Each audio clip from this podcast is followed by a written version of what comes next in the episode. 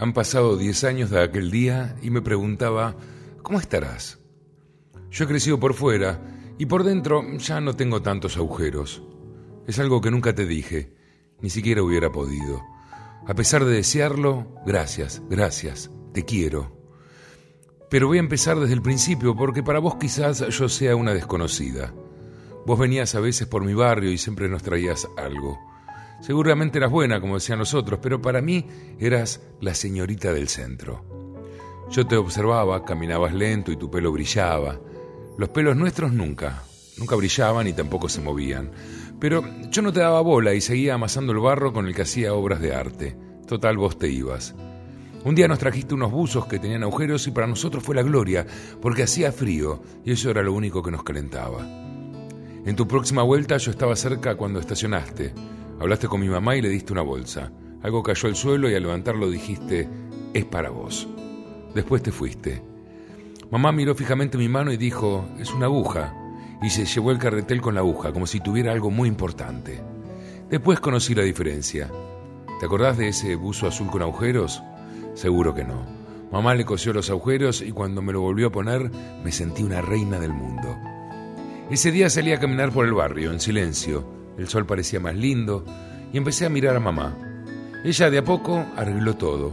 Yo los veía distintos a mis hermanos porque su ropa no tenía agujeros.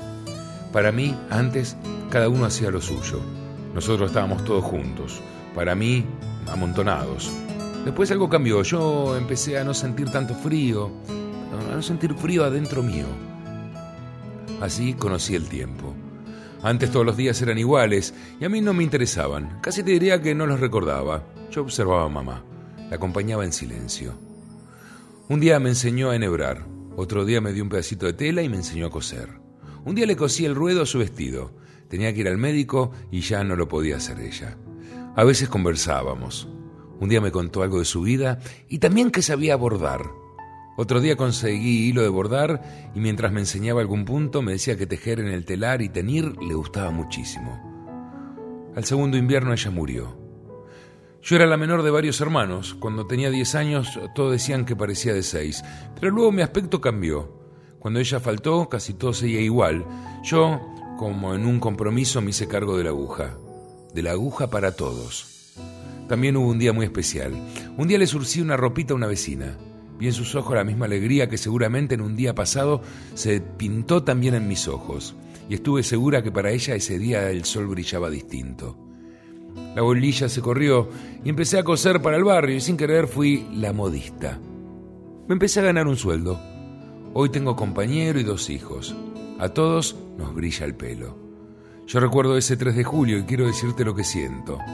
Gracias por creer en nosotros, por creer en mí. Eso es lo primero que me dijo la aguja. Me descubrí un mundo nuevo en donde el hombre puede. Yo no sabía que podía hasta que tuve la aguja.